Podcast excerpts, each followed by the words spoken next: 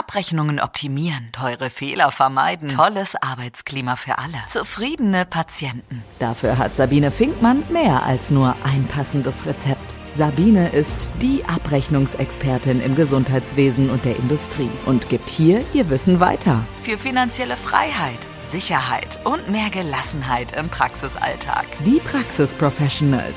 Deine Wissensspritze mit nur positiven Nebenwirkungen. Herzlich willkommen zu einer neuen Podcast-Folge Ungeschminkt und ohne Kittel. Mein Name ist Claudia Huhn. Ich bin die Inhaberin und Gründerin des Ärztinnen- und Zahnärztinnen-Netzwerks und ich habe mir heute einen tollen Gast eingeladen. Ähm, Sabine Finkmann ist Expertin bei uns im Netzwerk für die Kategorien Abrechnung, Personal und Praxismanagement. Und wir haben heute, finde ich, ein mega Thema, nämlich das Thema Prüfverfahren in der Humanmedizin. Und äh, liebe Sabine, herzlich willkommen. Schön, dass du da bist. Ich freue mich über das, was wir jetzt hier besprechen. Hallo, liebe Claudia. Hallo, liebes Netzwerk. Ich freue mich auch sehr, dass wir hier heute uns die Zeit nehmen, eine Podcast-Folge zu einem vielleicht für den einen oder anderen nicht so schönen Thema aufzunehmen, was es aber umso wichtiger macht, dass wir darüber sprechen, denn die Prüfverfahren in der Humanmedizin, die sollte man tatsächlich kennen, äh, ja, damit man auch weiß, wie kann ich mich eigentlich davor schützen und wie kann ich Prophylaxe betreiben an dieser Stelle. Also vielen Dank für die Einladung und ich freue mich auf eine tolle Podcast-Folge mit dir. Sabine, du hast es eben schon gesagt, die Prüfverfahren, die sollte man kennen. Mhm. Als wir angefangen haben, über dieses Thema zu sprechen, dann ähm, hatte ich noch nicht so viel Kenntnisse. Die, dank deiner ist es jetzt anders. Ähm, ich habe so gedacht, okay, was ist denn ein Prüfverfahren? Äh, ist ein Prüfverfahren, ähm, dass ich als ähm, Humanmediziner überprüft werde, ob ich meinen Job kann? Oder sprechen wir tatsächlich über was anderes, wenn wir über Prüfverfahren in der Humanmedizin sprechen? Ja, das ist eine gute Frage. Also, dass Ärzte überprüft werden, ob sie ihre Arbeit gut machen, das gibt's auch. Aber das sind nicht die Prüfverfahren, die ich meine. Das wäre so Qualitätssicherung. Äh, wird in der Humanmedizin auch gemacht. Aber die Prüfverfahren, über die ich äh, äh, heute dann ganz gerne sprechen würde, sind die, äh, die den Ärzten passieren können, die auch richtig viel Geld kosten können. Und äh, wenn du magst, würde ich einfach mal erzählen, welche es da gibt. Ähm, und zwar haben wir einmal die, das Thema Wirtschaftlichkeitsprüfung. Äh, darunter fallen die Prüfverfahren der Arzneimittelverordnung, der Heilmittelverordnung und zum Beispiel auch das Thema des Sprechstundenbedarfs. Das ist also der eine Bereich der Prüfverfahren. Wenn ich mich da gut auskenne, passiert mir das nicht, weil ich einfach prophylaktisch es richtig machen kann, weil ich weiß, worauf ich aufpassen muss. Also das eine ist das Thema der Wirtschaftlichkeitsprüfung. Das aber wesentlich kompliziertere und auch ärgerlichere wenn man das so sagen kann. Prüfverfahren ist es die Plausibilitätsprüfung und die gliedert sich auch in zwei verschiedene Bereiche. Das ist einmal die Überprüfung der Abrechnung auf Richtigkeit. Und der zweite Teil, das ist das Thema der Plausibilitäts- und Zeitprüfung. Und man denkt ja immer, also wenn ich mit, äh, mit Laien darüber spreche, die jetzt nicht so aus der Medizin kommen, dann denken immer alle, der Arzt ist ja frei in dem, was er macht. Und er kann so viele Patienten behandeln, wie er möchte. Er kann das machen, was notwendig ist. Und das ist bei den Kassenpatienten in der Tat nicht so. Ähm, es gibt eine Zeitvorgabe, was ein Arzt am Tag bei Kassenpatienten maximal abrechnen darf.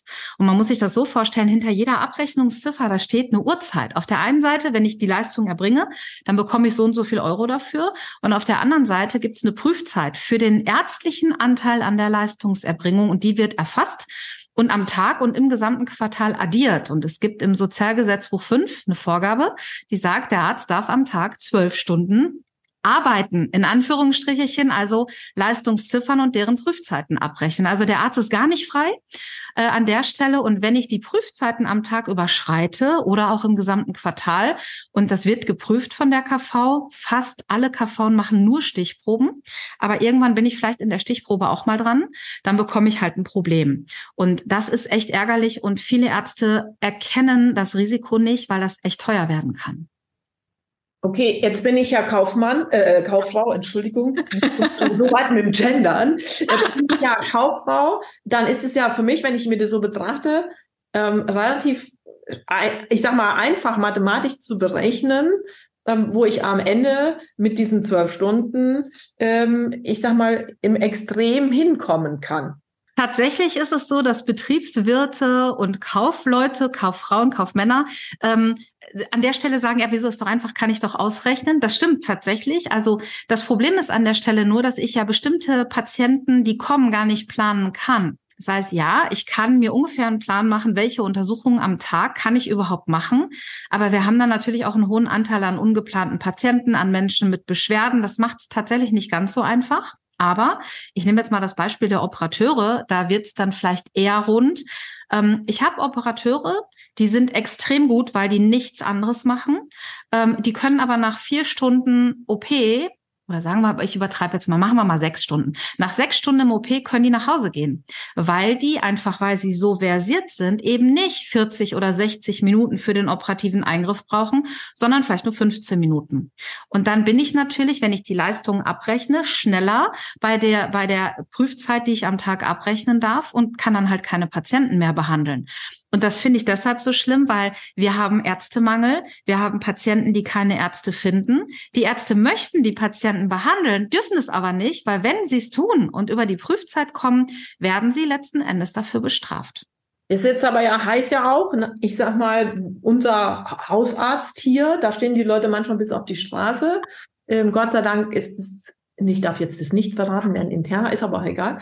Mhm. Aber es würde ja bedeuten, ne, wenn der Computer sozusagen mitrechnet und sagt, ah, stopp, wir sind bei den zwölf Stunden. Also du hast jetzt Leistung erbracht, selbst wenn er die in, in sechs Stunden, dann muss er alle sagen, alle Kassenpatienten nach Hause. Und genau da kommt das Problem. Äh, der Arzt darf natürlich Patienten mit Beschwerden nicht nach Hause schicken. Und dann ich, hat er zwei Möglichkeiten, sage ich jetzt wieder als Kauffrau. Er berechnet das umsonst, er macht es umsonst oder privat. Genau, und beides darf er nicht. Das ist nämlich genau die Krux. Ich darf einem Kassenpatienten keine Privatleistung stellen, weil er halt Anspruch auf die Kassenleistung hat. Ich darf einen Patienten mit Beschwerden nicht wegschicken. Und, und jetzt wird's richtig blöde, ich darf halt auch nicht gratis arbeiten. Jeder Arzt muss die Leistung, die er bringt, auch in Rechnung stellen. Und ich, das ist eins der Themen, wo ich mich wirklich drüber aufrege ja, weil es einfach von, ich weiß, warum der Gesetzgeber es implementiert hat, ja. Ähm, es gibt ja einen Grund dafür. Man wollte eine Möglichkeit finden, die Ärzte zu entlarven, sag ich mal, die Luftleistungen abbrechen, die also Abrechnungsziffern eintragen, obwohl sie sie nicht gemacht haben. Ich kann das nur so rausfinden. Das Problem ist aber auch, dass ich damit auch all die Ärzte sozusagen rausfische, die in der Tat die Leistung erbracht haben. Aber hier gibt's halt auch eine Entlastung, das muss man halt wissen. Hm, bei diesem Prüfverfahren ist es so, ich, ich werde halt angeschrieben, Sie haben die Prüfzeiten überschritten, äh, bitte nehmen Sie Stellung. Und ich kann ja dann beweisen, dass ich die Leistung gemacht habe. Der Operateur zum Beispiel, der kann ja beweisen, dass er die Patienten auf dem Tisch hatte. Der hat einen OP-Bericht, da können auch die Patienten befragt werden. Alles fein. Das heißt, das Thema Falschabrechnung, Abrechnungsbetrug und Staatsanwalt ist dann ja vom Tisch. Das Blöde ist nur, dass das Sozialgesetzbuch halt sagt, du darfst nur zwölf Stunden abrechnen. Wenn ich dann 16 habe, muss ich halt die Differenz wieder zurückzahlen. Und das ist aber trotzdem ärgerlich, weil ich habe die Leistung erbracht, ich habe den Patienten behandelt, ich habe vielleicht auch äh, Materialien gebraucht im OP als Beispiel oder auch äh, generell in der normalen Praxis und ich zahle das Honorar dann halt trotzdem zurück. Und dann und sind wir ja aber trotzdem wieder bei dem, dann habe ich es ja am Ende doch umsonst gemacht. Ja, genau. Im Grunde noch gleich für umsonst machen können, aber jetzt die Arbeit doch für alle Parteien. Aber gut, jetzt reden wir über Gesetze. Genau. Die, die aber so rum so ist die Gratisleistung dann wieder in Ordnung, weil dann würde ja der Gesetzgeber, sprich das Prüfgremium, äh, sozusagen äh, äh, aussprechen, dass es zurückgezahlt werden muss. Ähm, letzten Endes kommt es aufs Gleiche raus. Es ist aber anders. Und mich ärgert aber daran, dass die Ärzte in den allermeisten Fällen ihre Leistung natürlich erbringen. Sie haben es gemacht. Und dann dafür bestraft zu werden, das finde ich doch echt hart. Aber, und das ist die gute Nachricht, wenn man das weiß, und da unterstütze ich halt auch, kann man das Praxismanagement, die Terminplanung und auch die OP-Planung darauf auslegen. Weil ich weiß, welches Patientenklientel kommt, ich kann bestimmte Dinge planen und da kommt halt ein gutes Praxismanagement ins Spiel und einfach das Verständnis, wie dieses Prüfverfahren funktioniert und dann, ich kann mich davor schützen. Also ich kann das so planen, dass es passt. Jetzt habe ich schon verstanden. Also aus betriebswirtschaftlicher Sicht sollte ich wissen, wie das funktioniert und sollte auch wissen, wie ich das, das Prüfverfahren für mich verwenden kann, also in meinem Sinne sozusagen verwenden genau. kann. Ähm, und ich habe auch verstanden, warum das aus abrechnungstechnischer Sicht sozusagen so ist. Ähm, Gibt es noch andere Gründe, warum ich das einfach kennen sollte? Oder anders, was ist das Schlimmste, was mir passieren kann? Die Wissensspritze. Hm, das Schlimmste, was passieren kann, wenn ich diese äh, Dinge einfach ignoriere, in jeglicher Art, äh, dass es richtig teuer werden kann. Ähm, und zwar nicht nur bei den Prüfzeiten, sondern generell, wenn ich die Prüfverfahren einfach ignoriere, dann ist es halt in fast allen Fällen so, ähm, dass ich aller Wahrscheinlichkeit nach was zurückzahlen muss. Das ist der eine Teil. Der zweite Teil ist, es werden in der Regel Patientenakten angefordert, weil die KV sich ja oder die Prüfabteilung, das Prüfgremium an der Stelle, ist an der KV ansässig, ist aber trotzdem eine eigene Abteilung. Also man kann jetzt nicht generell sagen die KV, sondern es ist ein Teil in der KV, äh, wo auch die Kassenvertreter mit äh, ähm, sitzen sozusagen. Ähm, also A muss ich äh, im schlimmsten Fall Geld zurückzahlen, ich muss Patientenakten einreichen und ich sage an der Stelle immer, wer viel fragt, der kriegt viel Antwort. Wenn erstmal eine Patientenakte da ist, dann sieht man vielleicht auch noch Dinge, an die das Prüfgremium vielleicht vorher noch gar nicht gedacht hat. Deswegen ist prophylaktisch an der Stelle auch immer mit den Ärzten zu sprechen, wie müsst ihr eigentlich dokumentieren? Weil dann kann ich ruhig schlafen, dann kann ich mich zurücklehnen und kann sagen, komm doch, dann kannst du meine Akte haben, du wirst nichts finden, weil ich weiß genau, was ich zu welcher Leistungsziffer dokumentieren muss. Ja, und wenn das alles nicht der Fall ist, dann kann sowas, wenn nachweislich eine Leistung nicht erbracht wurde, weil sie nicht dokumentiert wurde, im schlimmsten Fall das Ganze auch als Abrechnungsbetrug sprich Falschabrechnung gewertet werden und dann kann das halt auch vom Staatsanwalt landen und das ist halt immer ärgerlich, wenn sowas passiert, äh, denn das kann tatsächlich zum äh, zum Zulassungsentzug führen und auch, weil das wird dann ja die Ärztekammer mit eingeschaltet, auch schon mal der Verlust der Approbation. Das ist jetzt das Worst-Case-Szenario. Du hast mich ja gefragt. Ähm, grundsätzlich muss das da nicht landen. Ne? Also viele Dinge werden deutlich vorher schon äh, äh, geklärt und äh, man kann das abwenden. Aber die Lösung ist tatsächlich für die Ärzte, sich mit den Prüfverfahren auseinanderzusetzen, sich erklären zu lassen, wie kann ich prophylaktisch ähm, halt gut dokumentieren, äh, wie verstehe ich die Gebührenordnung und auch bei den Verordnungen, wo muss ich tatsächlich auch noch ein bisschen Zusatzwissen haben, damit da nichts passiert. Und es ist kein Hexenwerk, ja. Man muss nur hingucken. Ich erinnere mich, als das allererste Mal wir eine Steuerprüfung hatten hier ja. Dann habe ich nach drei Tagen, endlich ist dieser junge Mann, sag ich jetzt mal, völlig motiviert, weil es sein zweiter Prüffall war, hat er in diesem kleinen Unternehmen eine Woche gesessen, wo andere in einer Woche einen ganzen Konzern prüfen.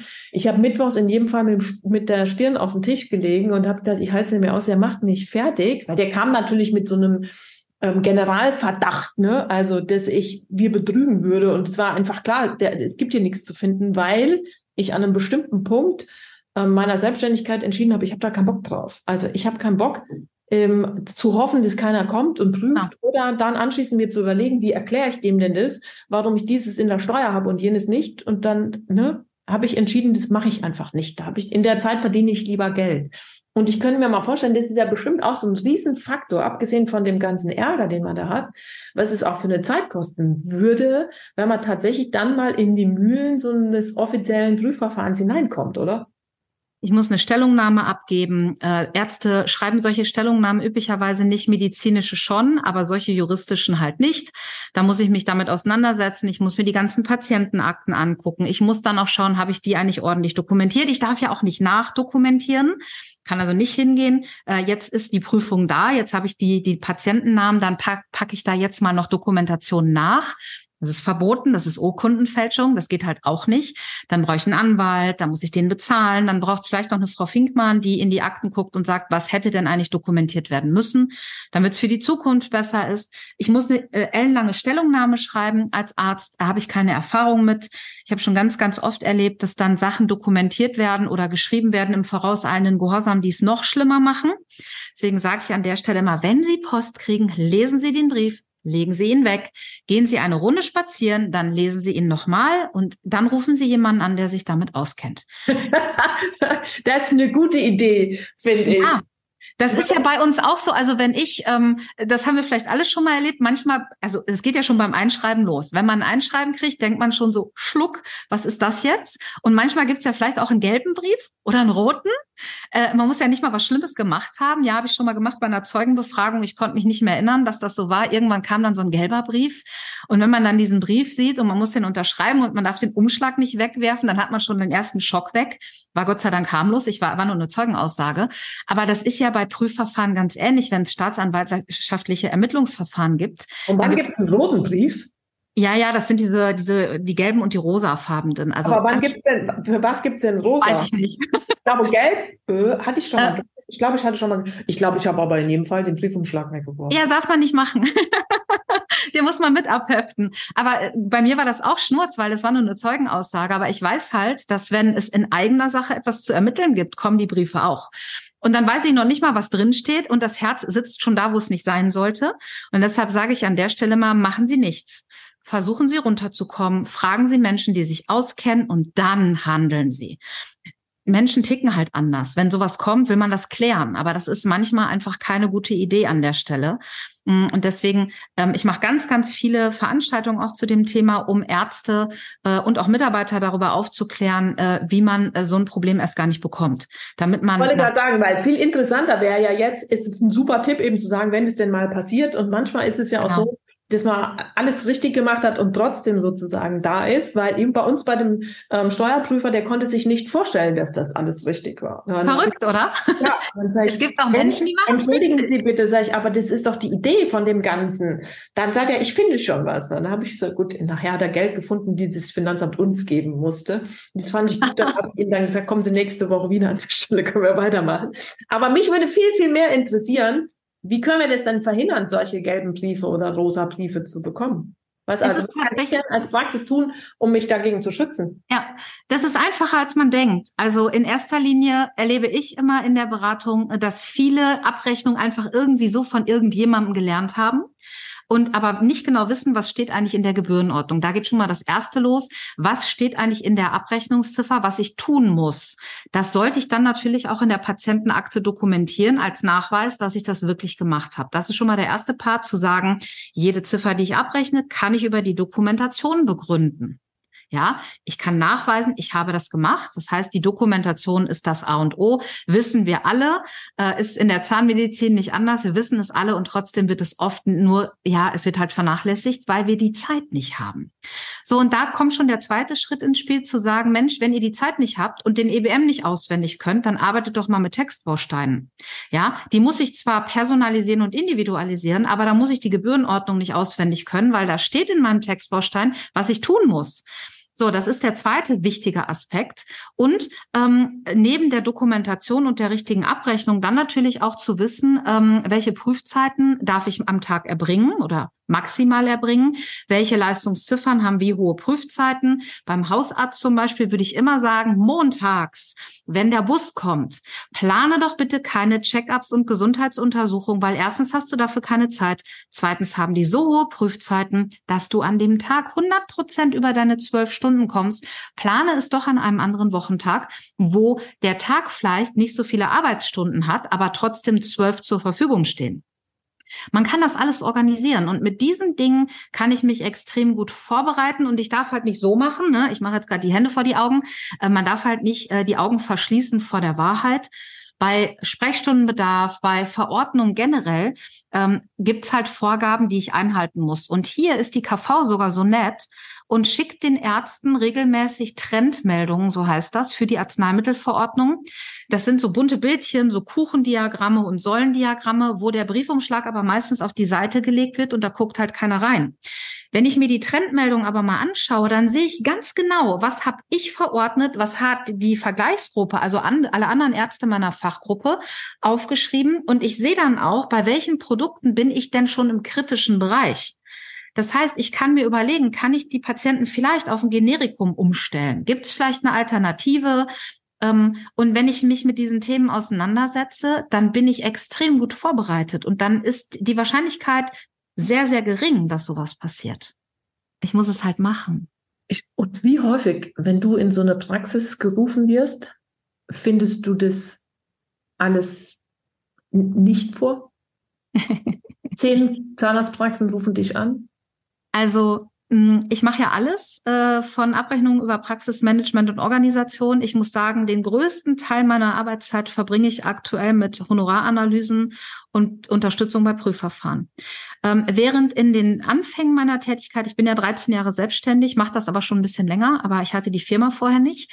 Ähm, in den Anfängen meiner Tätigkeit immer alle gelächelt haben und gesagt haben, ach, Frau Finkmann, das passiert doch sowieso nicht.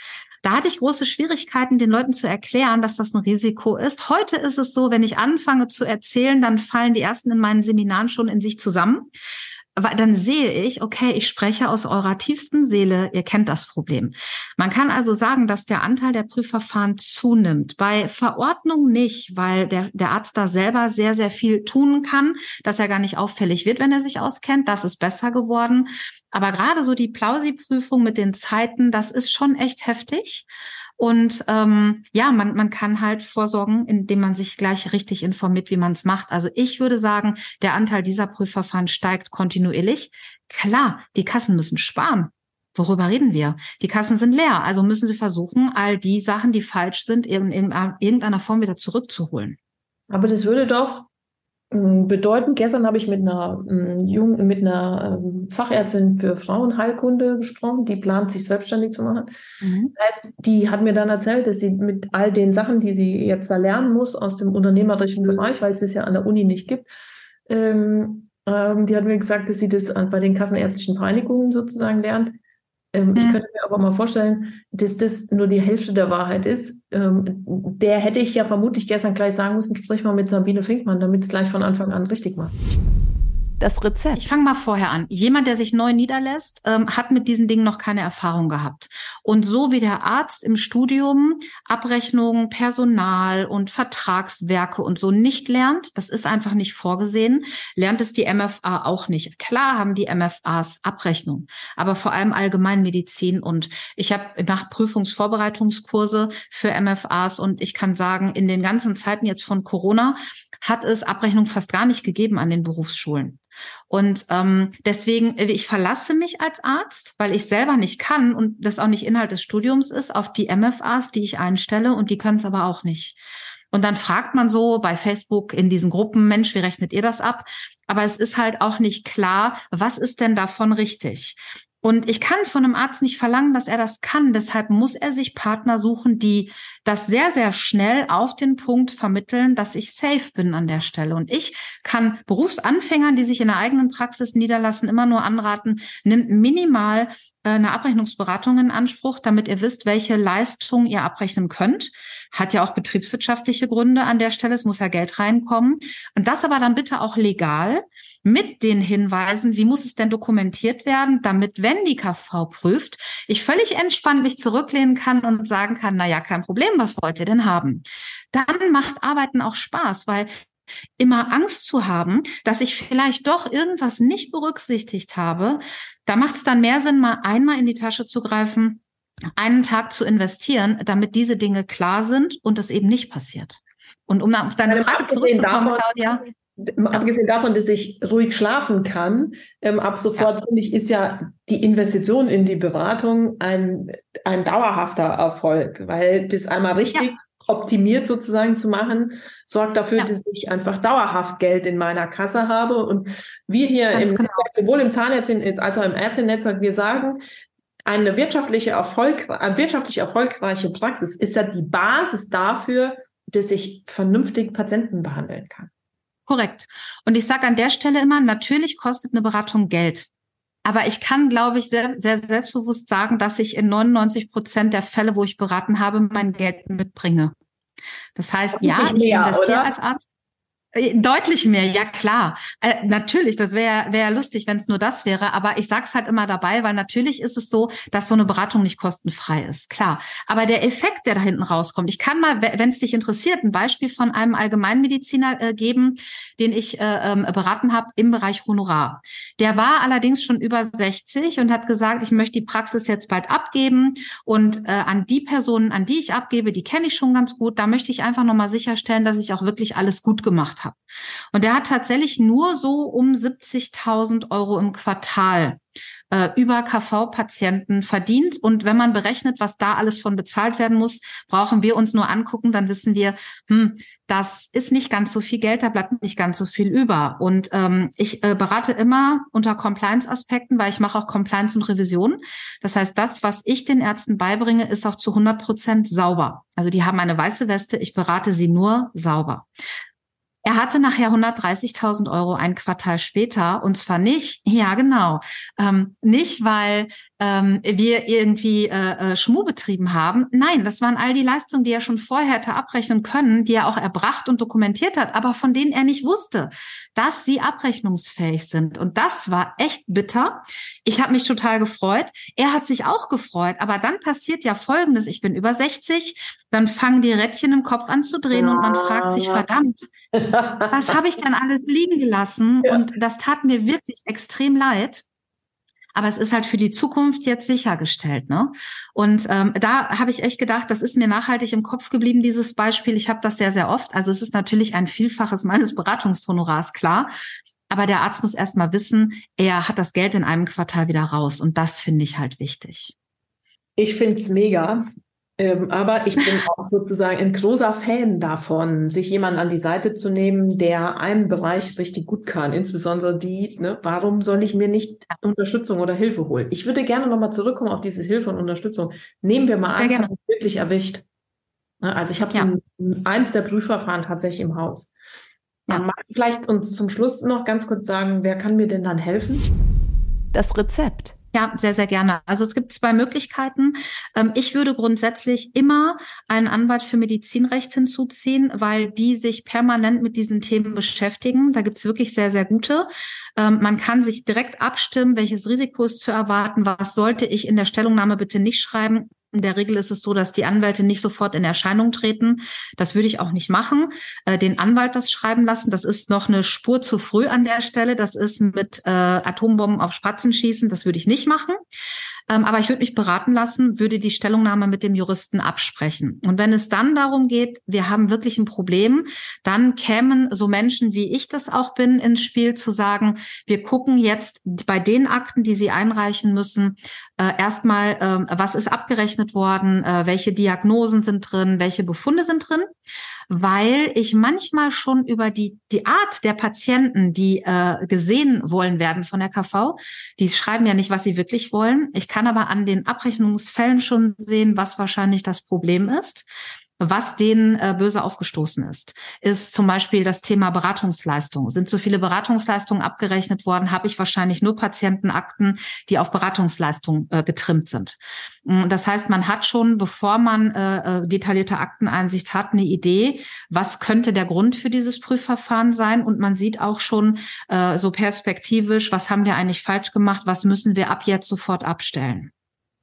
Das heißt, ein Medizinrechtler und jemand, der sich mit Abrechnung auskennt, der an der Stelle die Praxis beraten kann, was sie an ihrem Verhalten ändern müssen.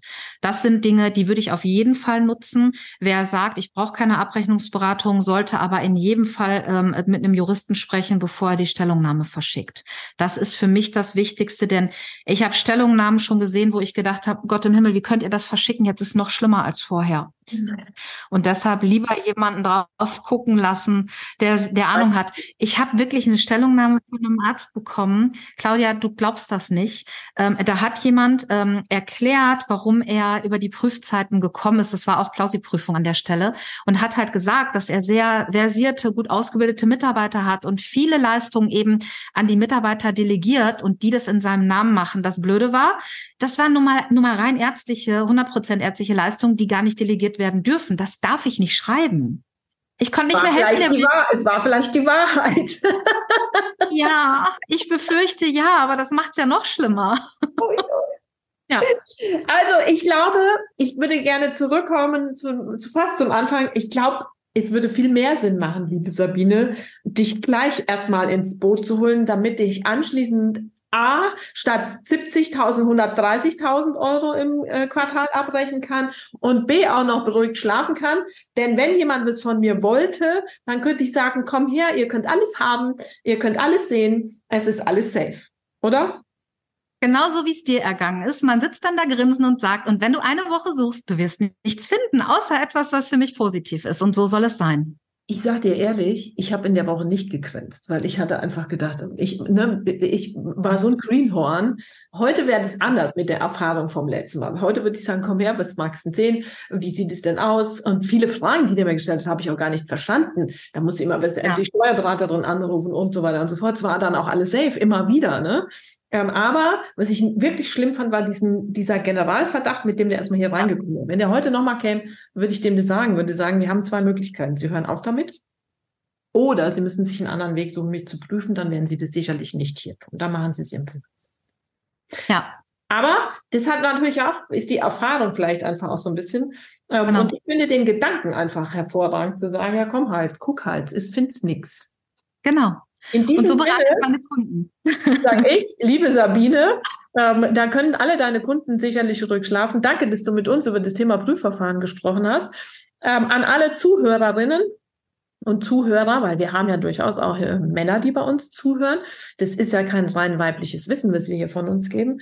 Wer mhm. einfach mehr Fragen zu dem Thema Prüfverfahren, ähm, wie gehe ich damit um, wie kann ich sie verhindern oder zum Thema Optimierung meiner Abrechnung hat, ähm, gerade jetzt einfach aus den Themen heraus, die wir besprochen haben, der schickt gerne eine E-Mail an info.ärztinnen-netzwerk.com ähm, und wir leiten die an Sabine weiter, denn wir wissen fast immer, wo sie steckt. In diesem Sinne herzlichen Dank für deine Zeit.